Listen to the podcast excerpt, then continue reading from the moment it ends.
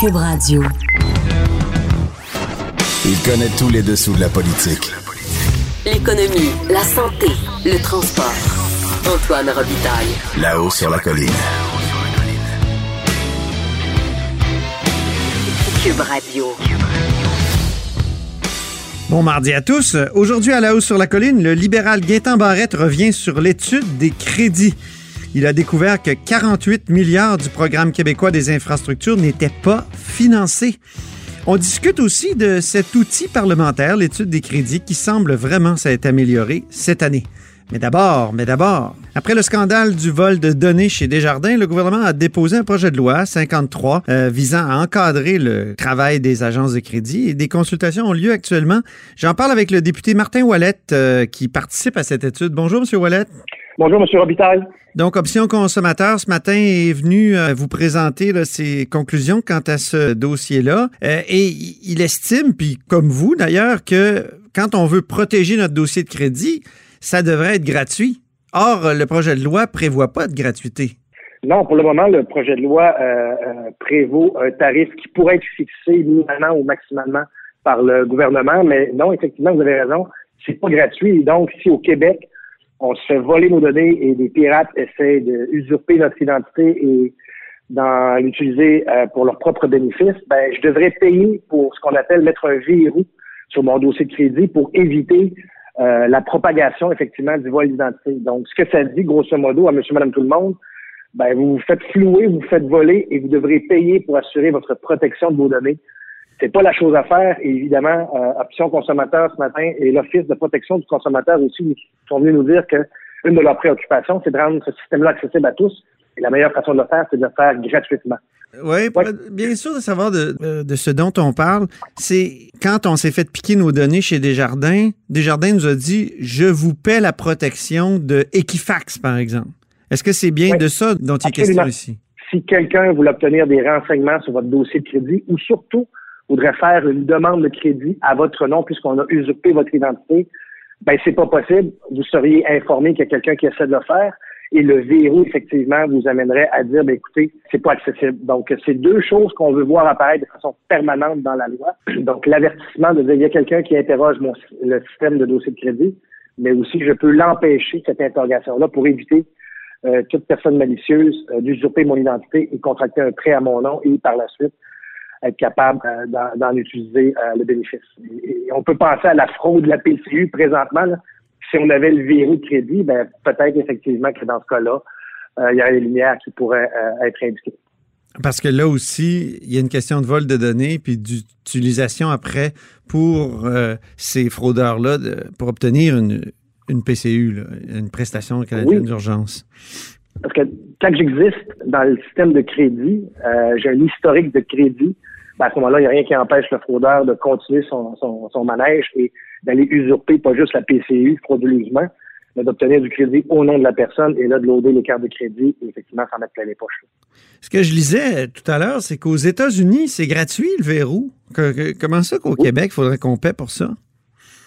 Je ne sais pas. On a posé la question à TransUnion et TransUnion disait ce matin, ben, écoutez, euh, nous aussi c'est gratuit. Si la loi l'oblige, on va le faire, évidemment. Ça va nous coûter une coupe de millions, puis ça pourrait s'impacter dans les frais des autres succursales euh, qu'on a au Québec, mais aussi dans les services qu'on offre aux citoyens et citoyennes du Québec. Mais je leur ai dit, écoutez, aux États-Unis, euh, vous avez déjà payé, donc c'est déjà impacté. Il y a déjà une partie d'infrastructure qui, qui, existe déjà, dont le coût d'implantation, le coût de mettre en place la technologie est déjà amorti avec notre euh, immense bassin de clients aux États-Unis. Et la question qui tue, je leur ai posée, ben, si le gouvernement vous oblige à vous laisser tomber le marché, vous allez absorber ces dépenses-là. Non, non, on va être présent. Ce qu'il faut comprendre, c'est qu'ils vont charger tôt ou tard peut-être les frais aux clients qui sont les institutions financières et selon le dire du ministre des Finances, ben, connaissant son historique avec les différentes banques euh, qui existent, ben, il se pourrait que ces banques-là refilent la facture aux citoyens et citoyennes. Mais ça, il n'y a pas de certitude. Nous, on pense que le système financier est capable d'absorber ça. Il y a beaucoup d'argent, et lorsqu'on regarde juste Equifax pendant la pandémie, euh, M. Robitaille, depuis avril, on voit que l'action a augmenté, les bénéfices ont été vraiment en augmentation. Et si on prend pour acquis que la COVID-19 sera encore présente et qu'on regarde la tendance euh, actuelle que les gens demandent du crédit, ça va pas baisser. Donc, évidemment, il y aura plus de demandes, donc plus de clients pour les transunions et de ce monde. Donc, grosso modo, il y a de l'argent en masse qui paie et qui rend le service disponible à tous. C'est ça que les Québécois s'attendent de, de leur gouvernement. Sinon, est-ce qu'on ne devrait pas créer une agence de crédit, comme certains le suggèrent, nationale, c'est-à-dire euh, que, l'État, pour éviter que ce soit euh, justement des privés comme Equifax ou d'autres qui, qui surveillent notre crédit? On n'a on pas beaucoup de temps comme ça parlementaire, mais j'aurai l'opportunité de tester cette idée-là aussi auprès du ministère des Finances, parce qu'il faut comprendre qu'une fois qu'on va adopter ça, TransUnion et Equifax, ils ont demandé, ben pas ils ont demandé, mais ça, va prendre un certain délai avant d'arriver tout le système financier de tout ça. Est-ce que ce sera 18 mois ou jusqu'à deux ans pour voir l'implantation? On verra. Mais cela étant dit, ce que ça nous dit, c'est qu'on pourrait faire un petit pas plus loin, effectivement, parce que là, on a un duo pas, là, Equifax et les 30 millions qui sont seuls dans le marché. Oui. Est-ce qu'on pourrait créer un registre euh, et tout mettre ça à l'intérieur? Euh, ça semble exister un peu aux États-Unis. J'ai cru comprendre ce matin que les gens de TransUnion nous expliquaient que ben, pour mettre le système en place, les banques ont poté de l'argent, TransUnion a poté de l'argent aussi, donc les opérateurs ont mis de l'argent ils se sont carrés de se créer une interface où que le citoyen, peu importe avec qui il fait affaire, a affaire à une seule, un seul endroit pour avoir accès à son dossier de crédit, ou du moins d'indiquer qu'il veut le verrou de crédit sur, euh, sur son dossier. Donc, on peut s'inspirer des Américains, mais on pourrait aller plus loin, effectivement, au Québec, et, je compte bien amener cette discussion-là lors de l'étude détaillée avec le ministre. C'est une proposition ferme du Parti québécois ou vous voulez juste explorer l'idée? Ben, je te dirais que je pense que ça mérite d'être regardé avant d'en faire une, position ferme. Je veux, je veux voir les tenants aboutissants parce que une fois qu'on le propose, est-ce qu'on est capable de le mettre rapidement? Est-ce que ça a un impact sur le système actuel? Qui seraient les joueurs? Je vais m'attendre avec vous, M. Robitaille, j'ai pas fait une étude exhaustive de l'impact financier et humain que ça pourrait avoir, mais on ouais, ça, coûterait des sous, là, créer une nouvelle agence de même. Absolument. Et, et, et, l'autorité des marchés financiers sera le gardien de, de cette nouvelle loi-là qui va contraindre, je vous dirais, les Equifax et les transfusions de ce monde. Donc, euh, on aura peut-être besoin d'un petit peu de véhicule pour savoir de quelle façon on peut se réajuster. Donc, je compte bien aussi en questionner l'autorité du marché financier pour savoir si ce genre d'outil-là serait utile et pensable à moyen terme. Euh, parlons maintenant de traçage, d'application de traçage de la COVID. On sait que le gouvernement avait l'air assez enthousiaste dans les dernières semaines. Oui. Euh, souhaitait faire euh, comme l'Ontario ou comme d'autres pays dans le monde qui ont, qui ont choisi cette application-là qui euh, aurait fait des merveilles, aurait sauvé des vies, serait l'équivalent d'un vaccin. Mais finalement, euh, le gouvernement a décidé de ne pas aller euh, de l'avant avec ça. Vous, êtes-vous content ou vous êtes déçu? Non, c'est une bonne chose pour nous avec ce qu'on a entendu en consultation. Les, experts en cybersécurité sont nous dire de faire attention qu'il y avait un risque de se faire hacker ou de vol de données. Euh, les gens euh, qui sont venus nous parler de l'accès à l'information, la commission de l'accès à l'information, pour nous dire faites attention, les lois ne protègent pas bien si effectivement on doit utiliser ce genre de technologie-là. Donc, on ne pouvait pas euh, empêcher un employeur d'exiger d'avoir l'application dans son téléphone avant de se rendre au travail. Donc, il y avait différents trous législatifs qu'il fallait qu'il fallait boucler avant de mettre l'application en avant. Mais la grosse chose, c'est sa fiabilité les gens qu'on a, a rencontrés en consultation sont venus nous dire que malgré le fait que l'application semble téléchargée ou disponible partout dans le monde, c'est pas fiable. Ça marche pas. pas savoir avec exactitude, c'est ça. On pouvait se retrouver euh, sur Habitail à deux personnes, euh, plus de 15 minutes, à moins de deux mètres, ensemble avec le masque. Ouais. Et on aurait pu être notifié euh, si une des deux personnes avait été en contact avec quelqu'un de la COVID-19 pour dire ben, tu devrais aller porter un test. Même chose si on est dans deux pièces différentes, mais que par la technologie Bluetooth, les deux téléphones ont pu, ont pu se connecter ensemble. On aurait pu être à ah, risque d'un contact. Donc, c'était pas fiable. Et quand on voit aussi qu'ailleurs dans le monde, ça n'a pas été téléchargé beaucoup. A en Allemagne, le plus haut, c'est autour de 20% que la population l'a téléchargé pour que ça fonctionne véritablement.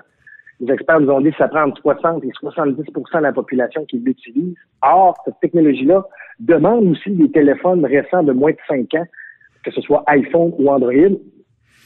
Et lorsqu'on fait le calcul, au Québec, il y a 77% des gens qui ont un téléphone. Donc, tu enlèves la partie qui n'ont pas des téléphones de moins de, de 5 ans, qui n'ont pas ce type de téléphone-là. Le ratio baisse. Après ça, on regarde aussi euh, les personnes aînées qui n'ont pas de téléphone cellulaire, les gens plus démunis qui n'ont pas de téléphone cellulaire. On redescend encore. Donc, pour nous, c'était impensable, vu que la fiabilité n'était pas là, de voir véritablement une adoption des Québécois Québécoises à cette technologie. Donc, c'était la chose à faire. Euh, considérant qu'il faut mettre nos énergies et nos argent aux bonnes places, c'est-à-dire obtenir des tests et d'être testés rapidement. C'est ça que les Québécois veulent savoir pour la deuxième vague. Est-ce que je l'ai? Oui. Est-ce que je l'ai rapidement?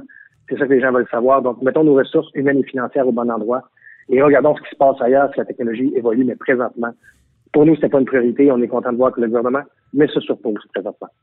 Il a fait volte-face, faut le dire, parce qu'il avait l'air vraiment érotisé par la patente. Oui, effectivement. les, députés caquistes en consultation semblaient enthousiastes. Ben oui.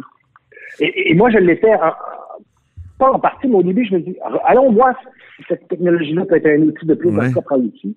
Je donne la chance à la technologie. Je suis pas un technophone. Je me dis, écoute, ça peut peut-être nous aider. Mais d'entrée de jeu, avec les premiers experts qu'on a vus, puis ça a été ça pendant deux jours et demi, euh, c'est devenu vraiment, vraiment évident. Que bon, ben, c'était pas efficace, c'était pas fiable. C'est utile, les consultations?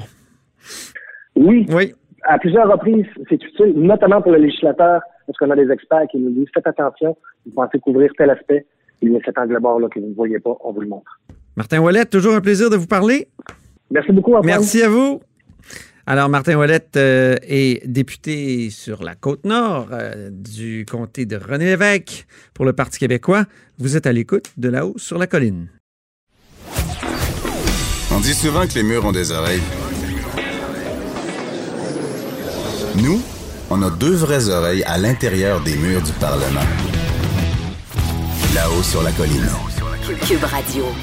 Alors, j'écrivais en fin de semaine dans une chronique qui s'intitulait La fin d'une supercherie parlementaire, c'est-à-dire euh, l'étude des crédits, que l'exercice s'était beaucoup amélioré, mais qu'il y avait encore un problème. Le lien entre les questions posées et les dépenses comme telles, les chiffres, là, était souvent ténu. Mon prochain invité, euh, il n'a pas aimé cette phrase-là. C'est Gaétan Barrette, député de La Pinière. Bonjour. Bonjour. Alors, c'est ça, les études de crédit. Donc, il faut rappeler aux gens que c'est le législatif, les élus, donc, euh, qui révisent euh, les projets de crédit et euh, les dépenses aussi passées dans l'année dernière des gouvernements, donc les choix budgétaires. Et moi, je, trouve que c'est un exercice fondamental, je ne suis pas tout seul. Et la critique que je, que fais là, elle est faite depuis longtemps par plusieurs personnes. Puis j'ai entendu cette année encore beaucoup de questions qui avaient comme pas tellement rapport avec les dépenses, là, euh, où le lien était très, très ténu. Vous, vous estimez qu'au contraire, euh, ça s'est fait de la, bonne façon? Bien, euh, d'abord, côté réforme parlementaire, c'est la première fois qu'on n'avait pas de questions posées par l'aile gouvernementale. Oui, c'est moi, moi j'apprécie. ça, c'était une bonne chose parce que nous aussi, on souhaitait ce genre de choses-là. Moi, j'ai été de ceux qui, dans le passé, a dit que euh, cet exercice-là, c'est pas compliqué, ça doit être un exercice où on répond aux questions. Et si on ne répond pas aux questions, ben euh, on ne fait pas grand-chose là, à tout inutile. Mm-hmm. Alors là, aujourd'hui, là, qu'on ait eu la possibilité de poser des questions en quantité abordable, euh, c'est une chose. Vous, vous avez dit que ça semblait une longue période de questions. moi, j'ai constaté que les questions qui étaient posées étaient des questions qui traitaient des crédits ou de l'intention des, euh, euh, des gestes qui sont posés à partir des crédits. Mhm. Euh, et la réduction de compte, c'est pas simplement une question de dollars, c'est une question d'utilisation des dollars. Et moi, dans les crédits du Trésor, pour ce qui est des infrastructures et de l'autorité des marchés publics, toutes les questions que j'ai posées étaient directement dirigées vers les dollars. Et j'ai pu faire la démonstration qu'il y avait dans le plan québécois des infrastructures vous avez appelé ça une supercherie. Moi, je ne prendrais pas ce mot-là euh, pour ce côté-là, mais je vais dire qu'il y a beaucoup de fumée et probablement pas de feu en dessous. Il y a beaucoup d'électoralisme dans ce qui a été présenté. Qu'est-ce que vous voulez dire, fumée euh, et feu? Euh? Ben, regardez, moi, quand, je vois un gouvernement, et là, on parle de crédit, hein, pour que les gens nous suivent, là, c'est comme un budget à la maison pour ceux qui font un budget. C'est ça. Hein? Alors, un budget, là, on dit, d'ailleurs, ça s'appelle le budget. Puis dans le budget, il y a les crédits. Et dans nous, vous, moi, si on fait un budget, on se dit, ben voici, dans la prochaine année, j'estime avoir tant de revenus et voici comment je vais dépenser mon argent. Et en général, euh, on essaie de rentrer à l'intérieur de nos revenus. Ben moi, j'ai vu le PQI, le Plan québécois des infrastructures, et j'ai fait admettre au Conseil du Trésor que sur un plan québécois d'infrastructure à 135 milliards de dollars, il y en avait 48 milliards qui n'étaient pas financés. Ben, ça, c'est un peu de la peau aux yeux, là. Mhm. Euh, euh, vous, votre budget, dit, ah, ben, moi, je gagne 50 000 par année, puis je vais en dépenser pour 70 000. Euh, si vous faites ça chaque année, vous allez être dans le trouble. Mais là, c'est ce que l'on fait. On annonce, et c'est écrit noir sur blanc. Moi, j'avais fait mes calculs, j'étais arrivé à 42 milliards. Je n'avais pas regardé le détail, je savais que 42, c'est déjà assez spectaculaire. Et le secrétaire du Conseil du Trésor, très transparent, m'a dit c'est plus que ça, c'est 48. 48 sur 135, ce n'est pas financé. Ça va être financé sur, les, sur les marchés étrangers? Ben, il va falloir qu'ils trouvent l'argent quelque part. Et ce que j'ai trouvé troublant, et je l'ai soulevé, c'est qu'à peu près la veille ou l'avant-veille, on les écoute, nous autres aussi, les crédits. Le ministre des Finances dit attention, à cause de la COVID, on va avoir une récession, donc les revenus vont baisser. La dette augmente, les revenus baissent. Alors, je vais la faire, l'équation, là, tout le monde va comprendre, là. On annonce un PQI à 135 milliards. Il y a 48 milliards qui ne sont pas provisionnés, on n'a pas cet argent-là. Cet argent-là, il vient des contribuables et des entreprises. Et on nous annonce que les revenus qui servent à faire le PQI vont baisser et que la dette augmente. Ben là, on s'approche beaucoup, beaucoup, beaucoup d'accroître du Père Noël. Là.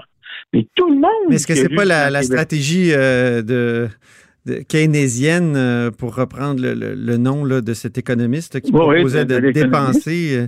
Euh, c'est ça, de, dépenser en période de crise, même s'endetter beaucoup pour relancer l'économie? Sauf que c'est pas comme ça que c'est présenté. OK. C'est présenté comme étant un plan qu'on va faire, puis ce, ce gouvernement-là dit oui, oui, oui, oui, on va respecter nos engagements. On sait qu'il y a de la dette qui s'en vient à cause de la COVID comme telle. On a déjà augmenté à 135 milliards nos dépenses, mais là, on ne les finance pas. Euh, là, euh, c'est parce que moi, je vois un problème là-dedans. Mhm. D'autant plus que la situation actuelle est inflationniste. Et je l'ai démontré par une autre question que j'ai posée. Si vous voulez, je vous la, je vous la, je vous l'explique, là. Oui, bien sûr. ben, regardez, moi, ça fait, euh, quand j'ai, quand on était, quand j'ai de la santé, on a annoncé une chose qui était très attendue dans l'esprit, le centre mère-enfant. Vous savez, les gouvernements, quand on fait des annonces comme ça, les gens ne croient pas. Et moi, là, je me suis fait un devoir de, faire en sorte que tout ce que j'ai annoncé va se faire. C'est le cas. Moi, je n'ai pas fait de promesses là, politiques. Là. Tout ce que j'ai annoncé, c'est fait ou est en train de se faire. Alors, ce dossier-là, je l'ai amené jusqu'en 2018 à la pépine. La première pelletée réelle a été commencée. Le gouvernement arrive, arrête le projet parce qu'il dit que ça coûte trop cher. Bon, OK? Il y avait eu un seul soumissionnaire. Ça moi, ça fait deux ans que j'essaie de savoir où est rendu le projet. Parce que moi, je le sais qu'on est dans une situation inflationniste. Le gouvernement avait dépensé en dépensant les prix montent. Ils m'ont jamais répondu. Là, j'ai posé la question au secrétaire du Conseil du Trésor. Je dis, j'avais une calculatrice devant vous, vous ne voulez pas divulguer les prix, dites-moi donc le ratio entre aujourd'hui et avant. Aujourd'hui, dites-moi pas le prix, là, mais dites-moi comment plus que c'est par rapport à quand nous, on était là. Ben, écoutez, c'était vraiment extraordinaire. De me répondre, on l'a arrêté parce qu'il coûtait 20% de plus que 198 millions. Et aujourd'hui, deux ans plus tard, il coûte 75% de plus que le 120% alors, moi, je l'ai, regardez ça, là. Je résume, là. Moi, je l'ai annoncé à 198 millions. Ils l'ont, arrêté parce qu'il coûtait 20% de trop. Deux ans plus tard, il est 75% de trop. Ça, ça veut dire qu'il est passé de 198 fois 1,2 fois 1,75. Il est passé de 198 millions à 417 millions. Dixit, le, le secrétaire du Conseil euh, mm-hmm. du Trésor, c'est pas un, pas un niaiseux, il connaît ses ben affaires, lui, là. Donc, euh, autrement dit. Alors là, alors là, alors là, si on résume, on a un plan québécois des infrastructures qui n'est pas financé, grosso modo, à 40 dans une période inflationniste, comme je l'ai démontré que ce dossier-là, puis il y en a d'autres dont je peux vous parler, mais là, c'est parce que peut-être qu'il y a bien des affaires qui ne seront pas, hein? Oui, ben oui.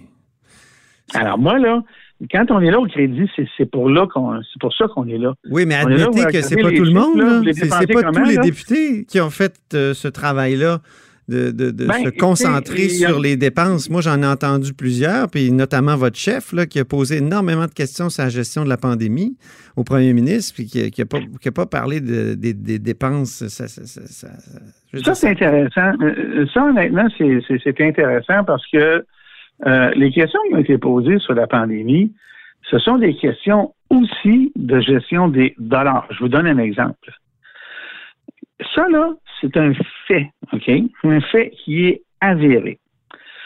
Si, parce qu'on n'avait pas de réserve stratégique, il y en a déjà eu une réserve stratégique, il y en avait une sous moi. Comme tous les médicaments ou fournitures, ça a une date de péremption. La date de péremption, c'est en 2018. En 2018, on s'est mis à, vider la réserve. là. Les, les dates étaient passées. On ne l'a pas re-rempli. Et on sait qu'il y a des gens dans le gouvernement qui ont levé la main. Là. Ils ont dit, les approvisionneurs, nous, là, on parle avec les gens des autres provinces et on constate qu'à Colombie-Britannique et en Alberta, on commande en décembre pour, pour, pour restocker, revamper notre réserve stratégique. Est-ce qu'on devrait le faire? Dit non. Donc, vous dites qu'il y a un lien avec fait. les dépenses à ce moment-là. oui. Oui, ben là, regardez là, le lien avec les dépenses. C'est Mhm. que peut-être que ça aurait coûté 2, 3, 400 millions de dollars pour euh, stocker nos entrepôts au début de la pandémie. Et on, en a, on en a dépensé 1, 2, 3 milliards parce qu'on les a payés 4, 5, 6, soit 10 fois le prix. Je vous donne un exemple. Un masque chirurgical, là, euh, ça se vendait au début de la pandémie, c'est-à-dire en temps normal, à peu près 30, 35 sous le masque. Je sais, j'ai déjà été là-dedans. Mais ça a monté jusqu'à 4 dollars. Ben oui. C'est ça la mauvaise gestion. Alors, les questions sur la pandémie étaient légitimes en termes de crédit parce qu'au bout de la ligne, là, un, on connaît tout le côté clinique, là, on ne reviendra pas là-dessus. Sur le dollar, sur le crédit, Ben oui. ça nous a coûté bien, bien, bien plus cher Mais parce qu'on n'a pas pris les bonnes décisions au bon moment. C'était, dans mon texte, c'était une petite phrase à la fin, dans un texte globalement très louangeur pour les élus, euh, où je disais que l'exercice des crédits s'est beaucoup amélioré cette année euh, à, à- à plusieurs, sur plusieurs plans. Et euh, je m'inquiète évidemment de, pour les députés de- du gouvernement qui doivent se faire valoir autrement. là. C'est important parce qu'ils ont des intérêts dans leur comté aussi. Là. Bon, Oui. mais, mais en même mais je pense qu'il va leur rester un bloc, un bloc d'heures. Mais globalement, là, j'étais très positif pour nos élus. Et j'étais content parce que c'est pas toujours le cas dans les chroniques. Ouais, mais euh, comme je vous, comme je vous disais, euh, votre satisfaction vient du fait qu'on a enlevé certaines questions moins utiles. Ouais. Et, et, et, et- votre insatisfaction euh, vient du fait que les questions n'étaient pas dirigées sur les dollars. Ah non, mais pas toujours. je- dit pas toujours, pas toujours. Mais vous, vous- je pense que vous, avez- vous l'avez fait. J'ai entendu Monique Sauvé euh, aussi poser plein de questions sur le coût des maisons des aînés. C'était très précis, c'était sur les, les, les- les coûts, les dépenses. Donc parfait. Mais euh, je, je dois admettre qu'il y a certaines questions qui, euh, qui étaient complètement. Oui, c'est jamais parfait. Mais ça nous donne, vous et moi, aujourd'hui, la chance de pouvoir parler, entre guillemets, des vraies affaires législatives. Oui, Euh, L'État, moi, j'ai toujours dit la même chose. On- les, les- les- les médias sont inondés de cas particuliers euh, dans certains secteurs, mettons la santé, qui était mon secteur précédemment. Mais vous savez, en santé, comme dans tous les secteurs publics, tout commence par un budget et se termine par un déficit ou un surplus. ouais. Toujours. Et on porte pas assez attention à ces chiffres-là. Et si, aujourd'hui, à grande échelle, on parlait pendant une semaine du temps, de temps, pardon, du fait que ce qu'on nous annonce n'est pas financé. Je reviens au PQI. Mhm. Imaginez, au PQI, là, le PQI de base, il était à 100 millions de dollars. Les deux tiers de ça, c'est ce qu'on appelle le maintien d'actifs. C'est de l'entretien, le- changer les fenêtres, refaire l'asphalte, ce genre de choses-là. Ben, ça, c'est pas des nouveaux projets. Alors, imaginez, vous avez un- une grosse somme d'argent dont la plus grande proportion est du maintien d'actifs, mettre de l'huile dans le moteur, un nouveau projet, ça n'améliore pas la société. Et par-dessus ça, on nous annonce des projets qui sont pas financés. Ben, moi, je trouve que la population devrait réaliser ça et juger ces gouvernements aussi à, cette, euh, à, cet hôtel-là, si vous me le permettez. Je vais, je vais terminer juste sur une chose, M. Barrette. Imaginez quand le déficit est de 343 milliards comme à Ottawa. Ben, c'est la même chose. Exactement. Alors, alors on s'est entendu qu'il y a des déficits ça rend difficile des investissements ultérieurs. exactement. Alors là, on nous annonce, on nous annonce une baisse de revenus parfaitement compréhensible à cause de l'économie euh, impactée par la COVID. Mm-hmm. On nous annonce des grands déficits qui, eux, vont euh, euh, vont entraîner euh, des changements sur les fameuses cotes de crédit, les agences de notation. D'ailleurs, au crédit, je l'ai soulevé, ça. Monsieur Barrel, je dois, vous arrêter. Malheureusement, c'est tout le temps qu'on avait. Mais c'était bien agréable de vous parler. Merci d'avoir, comme, comme vous l'avez dit, là, reparlé de cet exercice-là qui est, qui est fondamental en démocratie. Fondamental. En démocratie, c'est fondamental. C'est amélioré, moi je tiens à le dire. Oui, oui, Merci beaucoup. reparlons-en. Bien sûr. Donc, c'était Gaëtan Barrette, député libéral de Lapinière et ancien ministre de la Santé. Vous êtes à l'écoute de là-haut sur la colline. Cube Radio.